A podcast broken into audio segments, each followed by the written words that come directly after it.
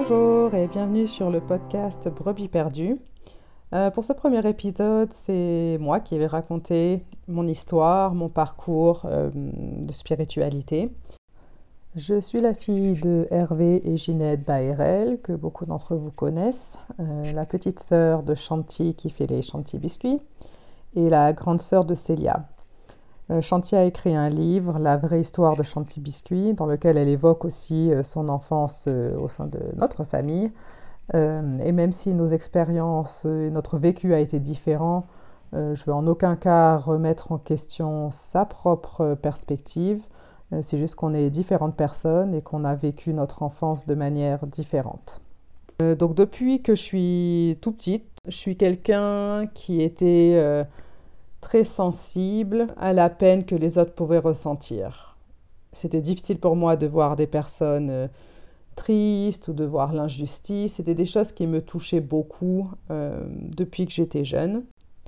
J'en parle parce que j'en parle parce que pour moi, c'est important de souligner que, encore une fois, dans, dans mon vécu, j'ai pas l'impression que c'est l'Église qui m'a rendu comme ça que c'est pas l'Église qui m'a fait devenir euh, quelqu'un qui avait beaucoup de, de compassion et de sensibilité. J'ai l'impression que je suis venue sur Terre avec ces traits. Et l'Église euh, renforçait ça. Donc je, je, suis venue avec un esprit assez sensible. Et ce que j'entendais à l'Église euh, me faisait penser que c'était une bonne chose d'être comme ça. Que c'était bien de euh, s'oublier soi-même pour aider les autres, que c'était des traits que euh, Dieu approuvait. Donc ça, c'était un peu pour mon enfance. Euh, en grandissant, je continuais à être très engagée à faire le bien. Donc encore une fois, je pense que c'est quelque chose qui m'était qui était un trait de ma personnalité, mais l'Église me faisait penser que j'étais euh, meilleur, ouais, je peux dire ça, j'étais meilleure d'être comme ça. Je disais souvent quand j'étais plus jeune que une des histoires, des écritures préférées, c'était l'histoire de Néphi, parce que j'avais l'impression que j'étais comme Néphi et que euh, Chanty spécifiquement euh, était comme l'amant et les muelles à rejeter les enseignements de l'Église. je me sens malade de repenser à ça maintenant parce que de me dire que j'ai pu avoir ce sentiment, et je sais qu'elle le ressentait aussi, que j'étais meilleure. Et le fait que l'Église, encore une fois, euh, me donnait raison. Encore une fois, je ne me sens pas euh, sentir qu'on m'a forcé à faire les choses. Mais voilà, y il y avait cette pression malgré tout de, de, bien faire et de marcher droit, etc. Donc, euh, mon adolescence continue sur cette même lignée. dans ma chambre, quand j'étais adolescente, il y avait des posters euh, de la première vision, de la résurrection du Christ. Donc j'étais vraiment à fond dans l'église et j'y trouvais, euh, j'y trouvais un, vrai, un vrai plaisir. Je me sentais bien dans cet environnement parce que cet environnement me, donnait raison. Une autre anecdote, euh, on avait eu un camp de jeunes gens, jeunes filles euh, qui était très fun et Chanty avait fait le montage vidéo et une des chansons euh, qui figurait dans ce montage vidéo c'était une chanson de Green Day.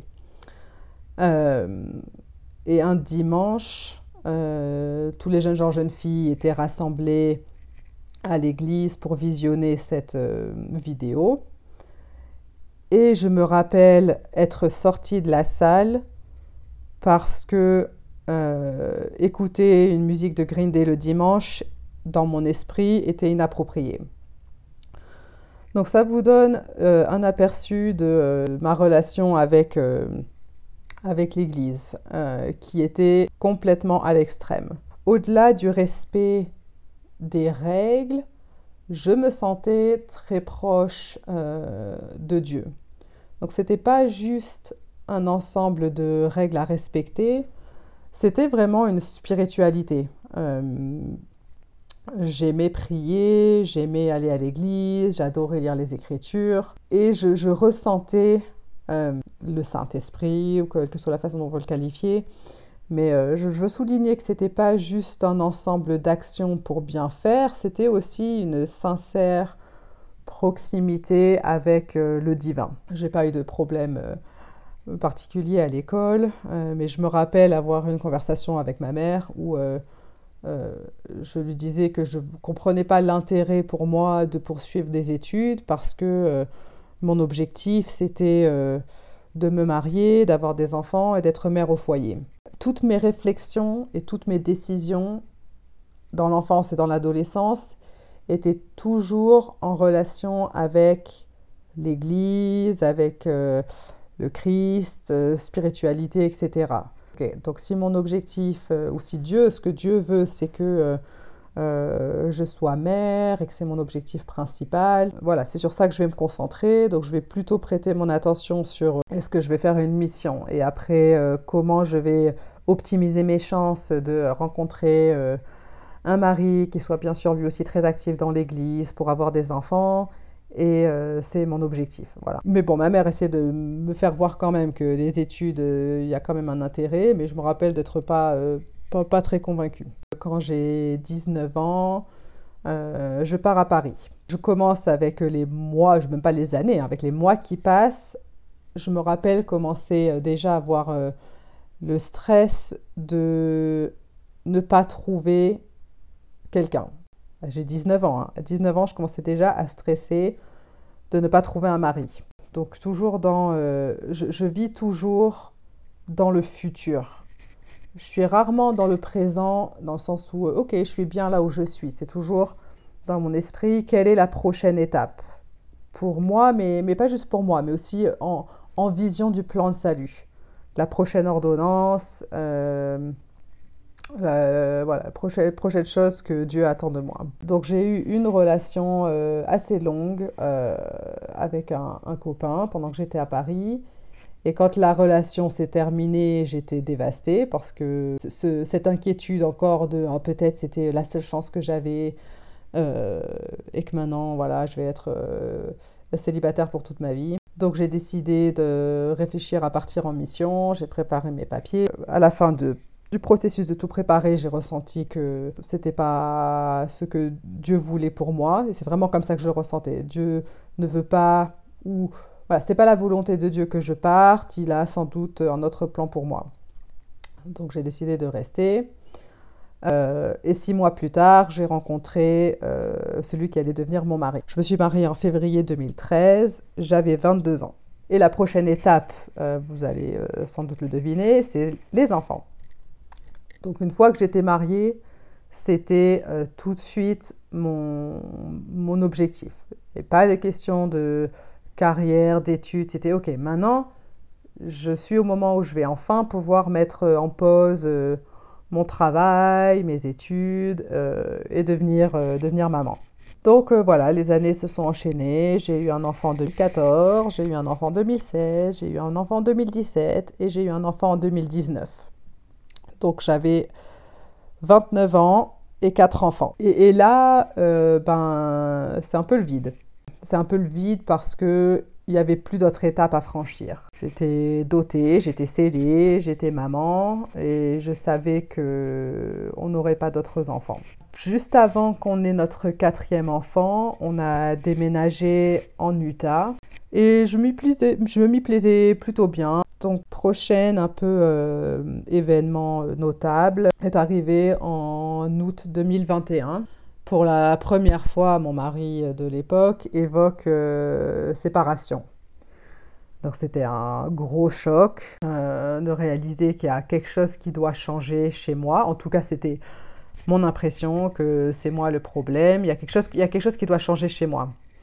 Donc on a commencé à suivre des cours de, en ligne de euh, Jennifer Finlayson-Fife, qui est une psychologue mais spécifique à la sexualité dans les couples, qui est membre de l'Église. C'était vraiment un tournant. J'ai réalisé que, que je m'étais oubliée pendant toutes ces années et qu'il fallait que j'apprenne à retrouver ma propre valeur, apprendre à aimer qui je suis. Donc ça, comme, voilà, ça, ça a été le démarrage pour moi d'un tournant. Apprendre à, à, me découvrir, à accepter mes qualités, etc. Voilà, donc voilà, pendant quelques mois, je fais un peu ce cheminement par moi-même et je me sens, je commence à me sentir, je commence à me sentir bien. Je commence à être moins dans l'anxiété, l'inquiétude et je commence à souffler un peu. Et euh, donc arrive le mois de décembre 2021. Donc voilà, ça c'était juste une période de, quelques mois, mais voilà, j'ai commencé à sentir une vraie différence avec ma relation avec moi-même. Donc en décembre 2021, euh, je suis tombée sur une vidéo Instagram de David Archuleta euh, où il a fait donc une longue vidéo de presque une heure où il partageait euh, la difficulté pour lui d'être euh, à la fois membre proche de Dieu, très spirituel, et d'accepter son orientation sexuelle, d'accepter qu'il était gay. Et dans sa vidéo, il était très très ému, très sincère, et j'ai vraiment été marquée par cette vidéo. Euh, et, le fait que j'avais fait ce travail sur moi auparavant, ça avait été quelque chose de nécessaire pour que je sois capable d'entendre le message de David Archuleta. Je pense que sans, avoir fait ce travail-là euh, précédent, euh, j'aurais été dans le même raisonnement auparavant de me dire je comprends pas, mais Dieu sait ce qu'il fait avec mon nouvel état d'esprit, de dire, OK, quelles sont euh, les choses importantes pour moi, euh, si je me sens touchée par quelque chose, euh, d'aller au bout. Donc j'ai écouté la vidéo jusqu'au bout et pour la première fois, je me suis autorisée à questionner. C'était pas, pas doute, c'était même pas du doute, c'était à me poser les questions. Euh, donc mon sentiment après avoir regardé la vidéo, c'était de me dire, wow, il a l'air d'être euh, vraiment en difficulté, vraiment en peine. Et est-ce que c'est mon Église qui a pu créer cette peine? Voilà, C'était vraiment la question qui m'est venue à l'esprit. Est-ce que c'est mon Église qui a créé cette situation chez lui, cette, euh, douleur, cette peine? Et je passe du temps sur ce moment-là, de cette vidéo avec David Archuleta, parce que c'était le déclic. C'est à partir de cette vidéo euh, que j'ai commencé mon cheminement spirituel. Donc, dès, que cette question a commencé à germer dans mon esprit, et que je me suis autorisée à me poser la question et à chercher la réponse, et pas juste de me dire... Euh, non, ça doit pas être ça, ou peut-être c'est ça, mais Dieu a ses raisons. Non, à, me dire, il faut, il faut que je sache. Il, faut que je comprenne si, euh, si l'Église peut créer de la peine. Parce que jusqu'à maintenant, j'étais persuadée que l'Église ne pouvait que rendre heureux. C'était la seule option possible. J'étais complètement aveugle aveugler des situations où l'Église euh, pouvait créer euh, des situations comme ça. Donc même Chanty, euh, à ce moment-là, avait déjà depuis longtemps quitté l'Église, mais je me trouvais des raisons. voilà, c'est parce qu'elle rejette, etc. Donc c'était jamais la faute de l'Église, à aucun moment. Mais là, voilà, là je commençais à me poser la question. et voilà, donc, je commence à être vraiment, vraiment troublée mais vraiment troublée. C'était très perturbant. Et très peu de temps après euh, cette vidéo et cette question qui a commencé à germer, euh, j'étais plus capable de prier. Et c'est venu de manière assez soudaine et c'était surprenant aussi pour moi parce que j'ai toujours prié euh, facilement. Et, et, là, je pouvais plus prier parce que je me sentais je me sentais trahie. J'avais l'impression qu'il y a quelque chose qui m'échappait, euh, que si Dieu créait de la peine chez ses enfants, euh, c'était pas le Dieu que j'avais appris. Bon, je savais pas mettre des mots. Euh, et, à, ce moment-là, j'étais pas capable de distinguer entre Dieu et l'Église. Pour moi, c'était euh, la même chose. Donc, j'étais plus capable de parler à cette cette personne euh, qui, qui, qui, crée, voilà, qui crée de la peine chez ces enfants LGBT. Donc un moment très difficile. C'était un mélange de, de, questions sincères, mais aussi de frustration, presque colère qui, qui commence. Euh, et donc je cherche de l'aide. Je me sens euh, démunie parce que j'ai pas les, moyens, on m'a pas appris euh, à, gérer avec cette situation. Parce que ce qu'on m'avait appris, c'est de, euh, de croire que voilà, Dieu a toujours, les prophètes, les dirigeants ont toujours dit la parole de Dieu, etc. Et donc, maintenant que ça, ça perd des sens, que ça perd des pieds, je savais pas comment me sortir de ça. Mais je, cherchais de l'aide en tout cas, et je ne savais pas où la trouver. Donc, je me rappelle avoir envoyé ce mail à quelques personnes des séminaires et instituts. Euh, certains retours m'ont aidé, d'autres pas vraiment. Euh, mais bon, en tout cas, rien qui, rien qui m'a rassuré suffisamment ou qui m'a permis d'apaiser un peu cette question. Donc euh, voilà, je continue à être dans cette, ce tourment. Le mot crise, pour moi, c'est exactement comme ça que je le ressentais. Il y a une crise énorme parce que l'Église, c'était toute ma vie, c'était ce sur quoi j'avais tout fait reposer et tout d'un coup, euh, je ne sais plus si je peux croire et faire confiance. Ok, donc voilà, les mois passent. Euh, au fur et à mesure, je partage toutes mes, euh, mes questions, mes réflexions, mes recherches. Dès que je lisais quelque chose, tout ça, je partage avec, avec mon mari. et donc, qui, lui, donc très rapidement, euh, fait, le, cheminement de, quitter l'Église avec euh, une grande aversion pour euh, tout ce que l'Église enseignait et représentait. Donc ça, ça se passait au mois d'avril, avril 2022. À ce moment-là, je me sens complètement perdue. je n'ai pas retrouvé pied.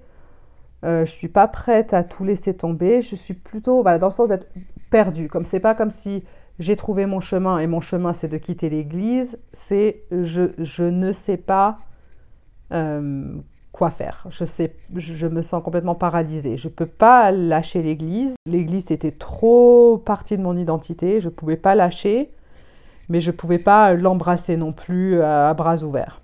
Au mois de mai, donc euh, après euh, que mon mari quitte l'église, j'ai créé un groupe sur Messenger avec où j'ai invité quelques sœurs de la paroisse qui m'avaient donné des indices par leurs commentaires à l'église, euh, qu'elles, passaient par la même chose que moi ou qu'elles étaient déjà passées par là. Et visiblement, elles étaient toujours là. Donc, en tout, toujours euh, là, à l'église, en tout cas. j'ai, entamé le dialogue avec ces personnes-là. Et c'était une bouffée d'air frais. De me dire, je ne suis pas seule. Et non seulement je suis pas seule, mais il y a des personnes qui comprennent ce par quoi je passe. Si je, si je parle de euh, la polygamie qui me dérange, si je parle de, euh, des Noirs euh, originaires d'Afrique qui ne pouvaient pas avoir la prêtrise et que ça me dérange, j'étais enfin entourée de personnes qui comprenaient et qui luttaient avec ces mêmes questionnements. Et donc enfin, je me sentais comprise. Et je me rendais même pas compte quand j'ai commencé ce groupe euh, Messenger à quel point le fait, seulement le fait de se sentir compris, c'était euh, un énorme, un énorme soulagement, une énorme aide dans ce processus. Et c'était, euh, voilà, je pense que c'était la première fois que depuis le mois de décembre, donc ça c'était le mois de mai, donc ça faisait comme six mois que je me sentais seule avec moi-même. Euh, mon mari comprenait, mais comme lui, il avait fait le choix de quitter complètement, euh, je me sentais comprise, mais je me sentais pas aidée dans le processus. Mais ces, ces sœurs-là, elles venaient à l'église le dimanche. Donc, voilà, donc, euh, donc là, j'ai commencé à me rendre compte de la, de la puissance de se retrouver avec des personnes euh, similaires. Voilà. Donc euh, spirituellement, je me sens toujours complètement perdue. Mais avec ce groupe, j'avance un peu dans mes réflexions. Je commence à voir que la sortie, c'est pas forcément de quitter l'église complètement ou de devoir euh, ignorer toutes mes questions et de faire comme si elles n'étaient pas là. Je commence à entrevoir qu'il y a une autre possibilité. En parallèle de ça, je découvre plusieurs podcasts que j'écoute toujours à l'heure d'aujourd'hui, qui, qui, qui, rentraient dans cette même veine de, de personnes qui euh, discutaient des sujets difficiles, euh, qui acceptaient qu'il y avait des problèmes et qu'il y a des problèmes dans l'Église, euh, mais qui continuent de venir pour différentes raisons. Mais en tout cas, voilà, ça me montrait ça aussi une autre possibilité. Au mois de mai, la question de séparation revient à nouveau. Mettez-vous à ma place euh, je suis complètement perdue dans ma spiritualité, mais ma spiritualité, c'était euh, toute ma vie, c'était ma fondation de tous les choix que j'avais fait jusqu'à maintenant. Donc je me sens déjà complètement perdue, il n'y a plus, plus, aucune fondation euh, dans ma vie au niveau spirituel. J'ai toujours quatre enfants qui me demandent beaucoup de temps. et là, mon mariage est une fois encore remis en question. Donc je me sens à nouveau euh, complètement euh, dévastée. Euh, parce que je sens que tout m'échappe. Il n'y a plus rien sur quoi je peux me rattacher. Ni ma religion, ni mon mariage. donc c'est voilà, c'est le, le, vide. Il n'y a plus rien sous mes pieds, il n'y a plus rien autour. Je ne sais pas je tombe et je ne sais pas euh, à quoi me, raccrocher. Et puis finalement, on en vient à la conclusion que euh, non, on va rester ensemble, que même si on n'a pas les mêmes, euh, la même direction religieuse, spirituelle, on peut, on peut apprendre à faire avec, etc. Donc là, je commence à retrouver un peu pied de dire bon, ok, je ne sais pas où j'en suis avec Dieu, je sais pas où j'en suis avec l'église, mais au moins euh, mon mariage euh, va tenir et je peux au moins euh, mettre l'inquiétude de divorce, etc. de côté. Donc les mois passent et en novembre 2022, donc tout ça, se passe en 2022, en l'espace de quelques mois, tout ça. Novembre 2022, on décide de se séparer pour de bon au mois de janvier, début janvier, euh, il s'en va. Et au mois de décembre, ma euh, recommandation euh, périmée. Donc là, je prends rendez-vous avec l'évêque. Et j'ai eu rendez-vous avec lui le 8 janvier. Donc imaginez, ok, mon mari déménage le samedi 7 et le lendemain, j'ai rendez-vous avec l'évêque. Donc mon, objectif en voyant l'évêque, c'était de lui parler de ma situation euh, avec mon mari, euh, qui deviendra mon ex-mari, euh, renouveler ma recommandation. Et à ce moment-là, je voulais démarrer, donc ça c'était une idée qui m'était déjà venue quelques mois plus tôt, démarrer des réunions sur le thème LGBT, parce que c'était vraiment le thème qui me perturbait le plus au sein de l'Église. Pour dire que mon objectif, c'était aussi d'informer l'évêque euh, que j'allais tenir ces réunions euh, et qu'il était euh, le bienvenu d'ailleurs pour, pour assister. Donc je rencontre mon évêque et ça se passe pas bien du tout. Dans mon ressenti en tout cas, je le vis très mal. Donc je, pleure à plusieurs reprises parce que je me sens je, ne sens pas de compassion de sa part. Donc il n'y avait pas de, critique ou de jugement euh, exprimé, mais je sentais qu'il était mal à l'aise avec euh, mon initiative par rapport au LGBT. Euh, et quand on a commencé à aborder les questions de recommandation, c'est devenu très, très tendu. J'ai commencé à ressentir beaucoup de, l'anxiété, me sentir euh, dépassée. Donc, bon, sans doute vous vous demandez euh, pourquoi même euh, je voulais renouveler ma recommandation si j'étais toujours sans savoir vraiment ce que je pensais d'Église, etc. Donc c'est une question, une bonne question à poser. avec du recul, je me rends compte que j'avais l'espoir que, que ce rendez-vous de recommandation euh, m'aide dans ma relation avec Dieu. J'espérais que en exprimant mes, mes, questions, mes doutes, tout ce qui me tourmentait, j'espérais que le retour euh, que j'allais recevoir, ça allait être euh, une compréhension, mais une validation aussi. Peut-être que j'espérais que mon évêque allait me dire euh, qu'il comprend que c'est difficile, mais que, que Dieu... J'espérais qu'elle allait me parler. j'espérais que par mon évêque, j'allais ressentir que Dieu avait toujours... trouvé toujours de la valeur en moi, euh, et qui voyait mes efforts pour, euh, pour trouver les réponses, pour reconnecter. J'espérais que, euh, que mes efforts d'être intègre et de chercher sincèrement les réponses,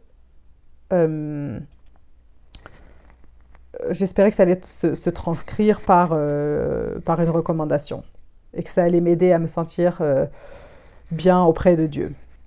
Euh, donc j'y allais avec beaucoup d'espoir et, aussi de me dire, ok, bon, euh, peut-être que d'aller au temple, euh, ça va m'aider. J'aimais beaucoup le temple auparavant, donc peut-être que retourner au temple va m'aider à, à, retrouver ma relation avec Dieu. Ok, voilà, donc c'était un peu mes, attentes. Et donc quand je sens que l'évêque n'est pas euh, favorable à me donner une recommandation au temple. Je me sens, euh, je pleure, je me sens euh, abandonnée de l'Église, abandonnée des dirigeants et je me sens abandonnée de Dieu. C'était un moment vraiment difficile pour moi, où j'ai sérieusement à ce moment-là considéré de, de laisser tomber l'Église, de dire, ok, si euh, si je suis même pas jugée digne d'aller dans le temple, euh, à quoi ça sert euh, quelle est ma place Quelle est ma place dans cette organisation religieuse Donc c'est pas forcément que j'avais envie de laisser tomber, mais c'était presque comme si presque comme s'il n'y avait pas un moyen que je reste. On ne me faisait pas la place. Bon, c'était c'était mon ressenti que si on m'enlève même le privilège d'aller au temple, d'être digne d'une même pas d'y aller, même si je choisissais de ne pas y aller, mais le privilège d'avoir une recommandation et d'être jugé digne, c'était un gros choc. C'était la première fois pour moi que je n'obtenais pas une recommandation. Donc c'était vraiment difficile. Et heureusement à ce moment-là que j'avais déjà créé le lien avec euh, certains membres de la paroisse auprès de qui je me sentais euh, comprise et qui étaient capables d'entendre ces expériences difficiles. Euh, ça m'a énormément aidé d'être capable de parler avec des personnes peu de temps après ce rendez-vous, je pense que ça a été un peu un déclic pour moi, le fait de ne pas avoir la recommandation euh, de chercher encore plus de authenticité dans ma spiritualité. Euh, de me dire, ok, s'il n'y a plus euh, la pression ou si j'ai plus besoin de payer ma dîme pour aller au temple, si j'ai plus besoin de respecter la parole de sagesse pour aller au temple, si j'ai plus besoin de mettre mes garments pour aller au temple, ça m'a forcé à vraiment réfléchir à qu'est-ce que, qu'est-ce que je veux faire, qu'est-ce, que, euh, qu'est-ce qui me semble être en accord avec l'évangile du Christ, et commencer à différencier enfin euh, l'Église de Jésus-Christ. Donc voilà, donc je commence à ressentir plus de, plus de liberté peut-être. Enfin, je peux faire euh, ce que je veux, mais pas faire ce que je veux dans, comme je vais faire n'importe quoi, dans vraiment qu'est-ce que je veux. Et donc de réaliser, ok, je veux une relation avec Dieu. Euh, je veux être capable de maintenir ça. Et donc, euh, voilà, je commençais à, redevenir active dans, mes efforts pour créer cette relation avec Dieu. Donc, à chercher à, méditer ou à, aller euh, en balade dans la forêt, pour essayer de trouver comment je trouve cette relation avec Dieu. Euh, et, ça marche. Je commence à me sentir euh, plus proche de Dieu et je commence à renouer une relation avec lui. Et donc dans cette même période, qui était de quelques semaines après mon rendez-vous avec l'évêque, euh, il y a eu les changements dans la dotation. Une des choses que je lisais, c'était que Jésus-Christ était beaucoup plus présent dans la dotation. Donc je me suis dit, ok, je me sens plus proche de Dieu. J'aimerais beaucoup pouvoir aller au temple, entendre, euh, participer aux ordonnances de la dotation et que ce soit une occasion supplémentaire pour moi euh, de, renforcer cette relation avec Dieu. Donc je me dis, ok, je vais retenter de revoir l'évêque, mais cette fois, je vais aller mieux préparer. Donc je vais savoir déjà à quoi m'attendre dans la réaction de l'évêque. Euh, et donc de mieux préparer euh, mes questions, pas dans le sens de euh, de ne pas répondre honnêtement, mais de me dire, bon, ok, cette question de soutenir les dirigeants, qu'est-ce que ça veut vraiment dire Et donc j'ai des discussions avec d'autres personnes et, je me sens à l'aise avec dire, ok, ouais, je soutiens les dirigeants. ça ne veut pas dire que je suis toujours d'accord avec eux, mais, euh, mais ça veut dire que je reconnais qu'ils font de leur mieux, en gros. Donc voilà, je, prends, rendez-vous avec l'évêque. Euh, d'ailleurs, je lui demande euh, avant ça si je peux avoir rendez-vous avec son conseiller, mais l'évêque n'était pas favorable, qui était assez frustrant pour moi, parce que je me demandais pourquoi pas. si c'est quelque chose qui m'aide, pourquoi ne pas me soutenir, pourquoi ne pas m'aider? Avoir une expérience positive. J'avais l'impression que son objectif pour lui, c'était pas que j'ai une expérience positive, son objectif c'était d'être le, euh, le, gardien de la porte du temple et que c'est lui qui allait décider si j'étais euh, digne ou pas. Bon, j'accepte euh, malgré tout. Donc je le rencontre et on a un rendez-vous positif. Donc je pense qu'il sent qu'il y a qu'il y a moins de ressentiment de ma part et plus, plus un désir de, de, de me rapprocher de Dieu. Donc on se sent bien, il signe ma recommandation, euh, et donc je dois voir maintenant le président de D'ailleurs, euh, d'habitude, les membres voient ses conseillers pour les recommandations, mais parce qu'ils savaient que j'avais euh, fait ces initiatives de réunion LGBT, il a souhaité me voir lui-même. Donc encore une fois, j'étais assez frustrée de ça. Et ce qui me dérangeait, c'était que pendant pendant euh, des années, j'entendais souvent répéter que la question euh, des recommandations, donc, la plus importante, c'était la dernière. Est-ce que vous vous sentez digne? Et que là, maintenant, qu'on est dans une situation où le membre, euh, moi, j'étais dans une situation différente, bah, soudainement, c'est pas la question qui prime, parce que je me sentais digne d'aller au temple. Je sentais que Dieu était favorable à mes questions. C'était comme ça que je me sentais et qu'il voulait me soutenir dans mes efforts de me connecter avec lui. Voilà, mais soudainement, euh, cette question, euh, c'est plus euh, vraiment celle-là qui, qui a de l'importance. Ok, donc je rencontre mon président de Pieux et j'ai eu un entretien encore plus horrible que ce que j'ai eu avec mon évêque. Le président de Pieux ne m'a posé aucune des questions de la recommandation au temple. Le seul sujet qui a été abordé, c'est le mariage et la loi de chasteté, quelle est ma compréhension du mariage et de la loi de chasteté.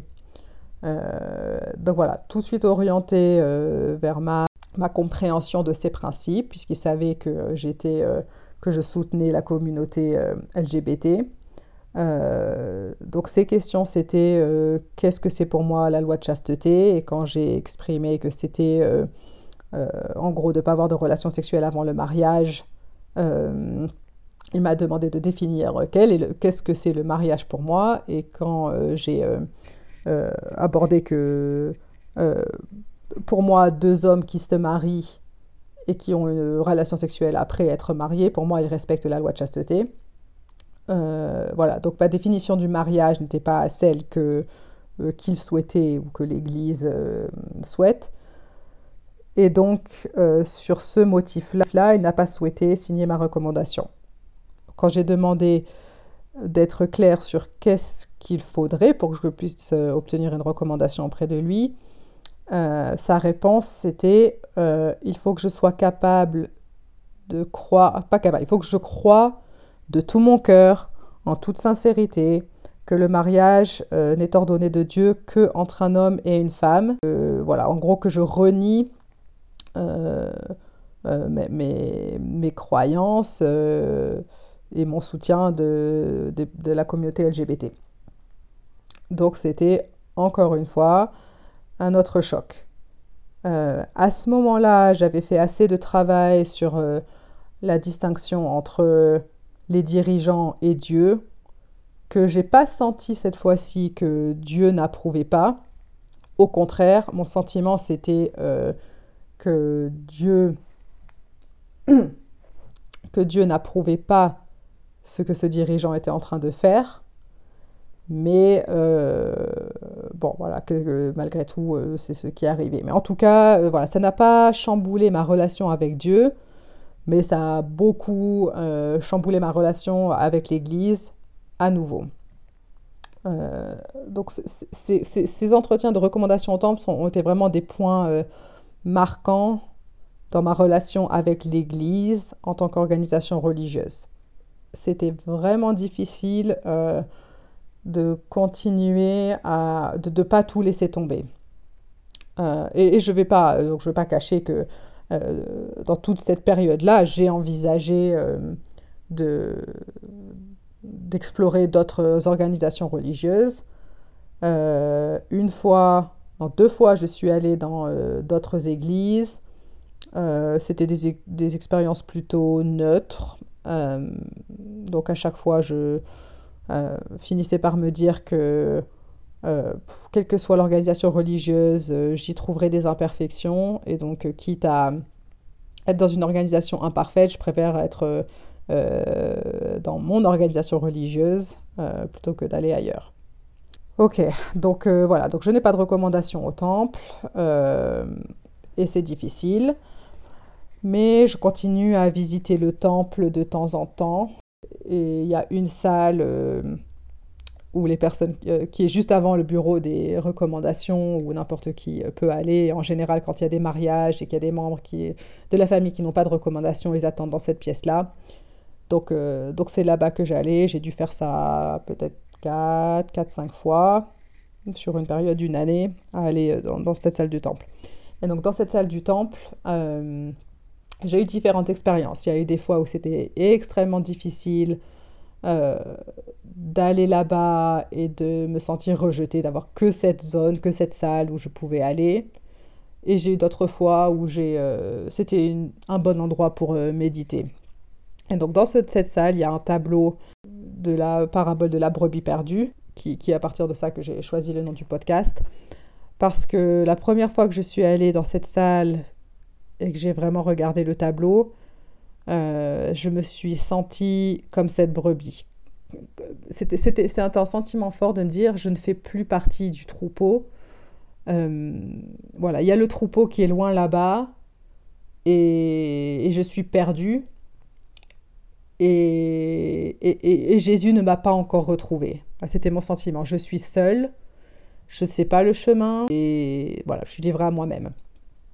Euh, et quelques mois plus tard, euh, j'avance dans ma spiritualité, euh, il y, a des hauts, il y a des bas.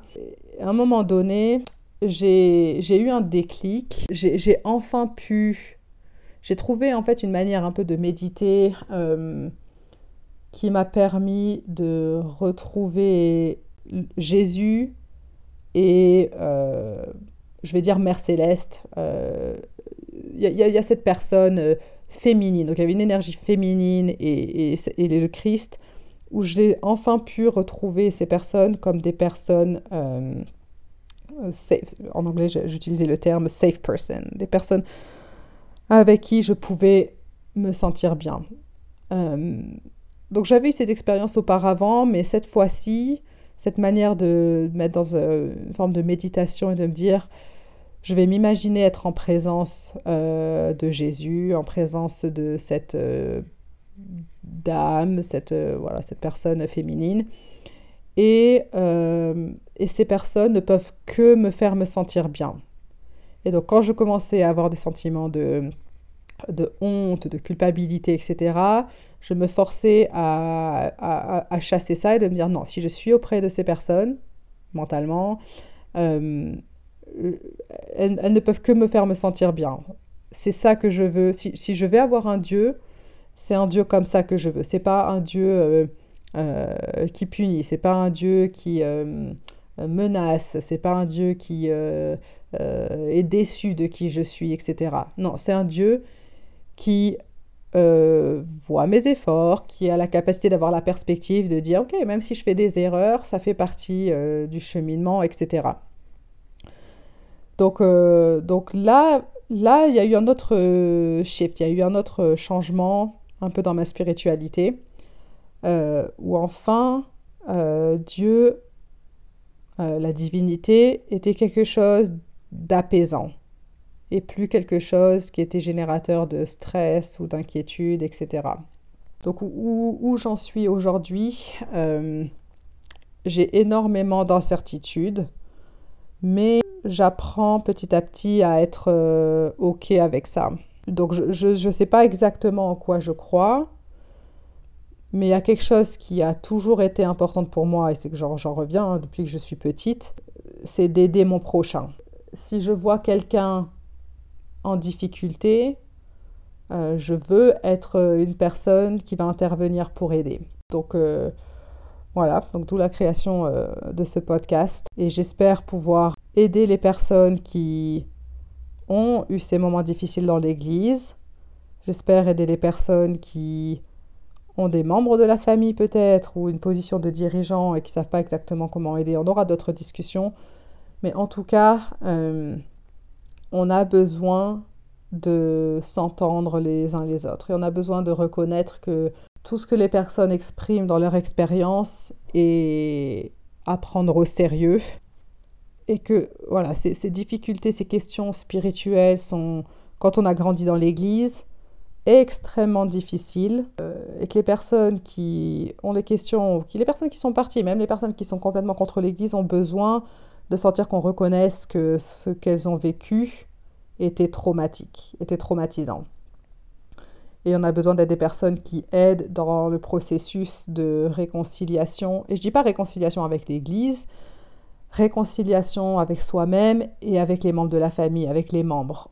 De, on a besoin de devenir, je vais juste le résumer en disant, de, de, meilleurs disciples du Christ. Et pour ceux qui ne croient pas en Christ, ça peut juste être de meilleurs êtres humains.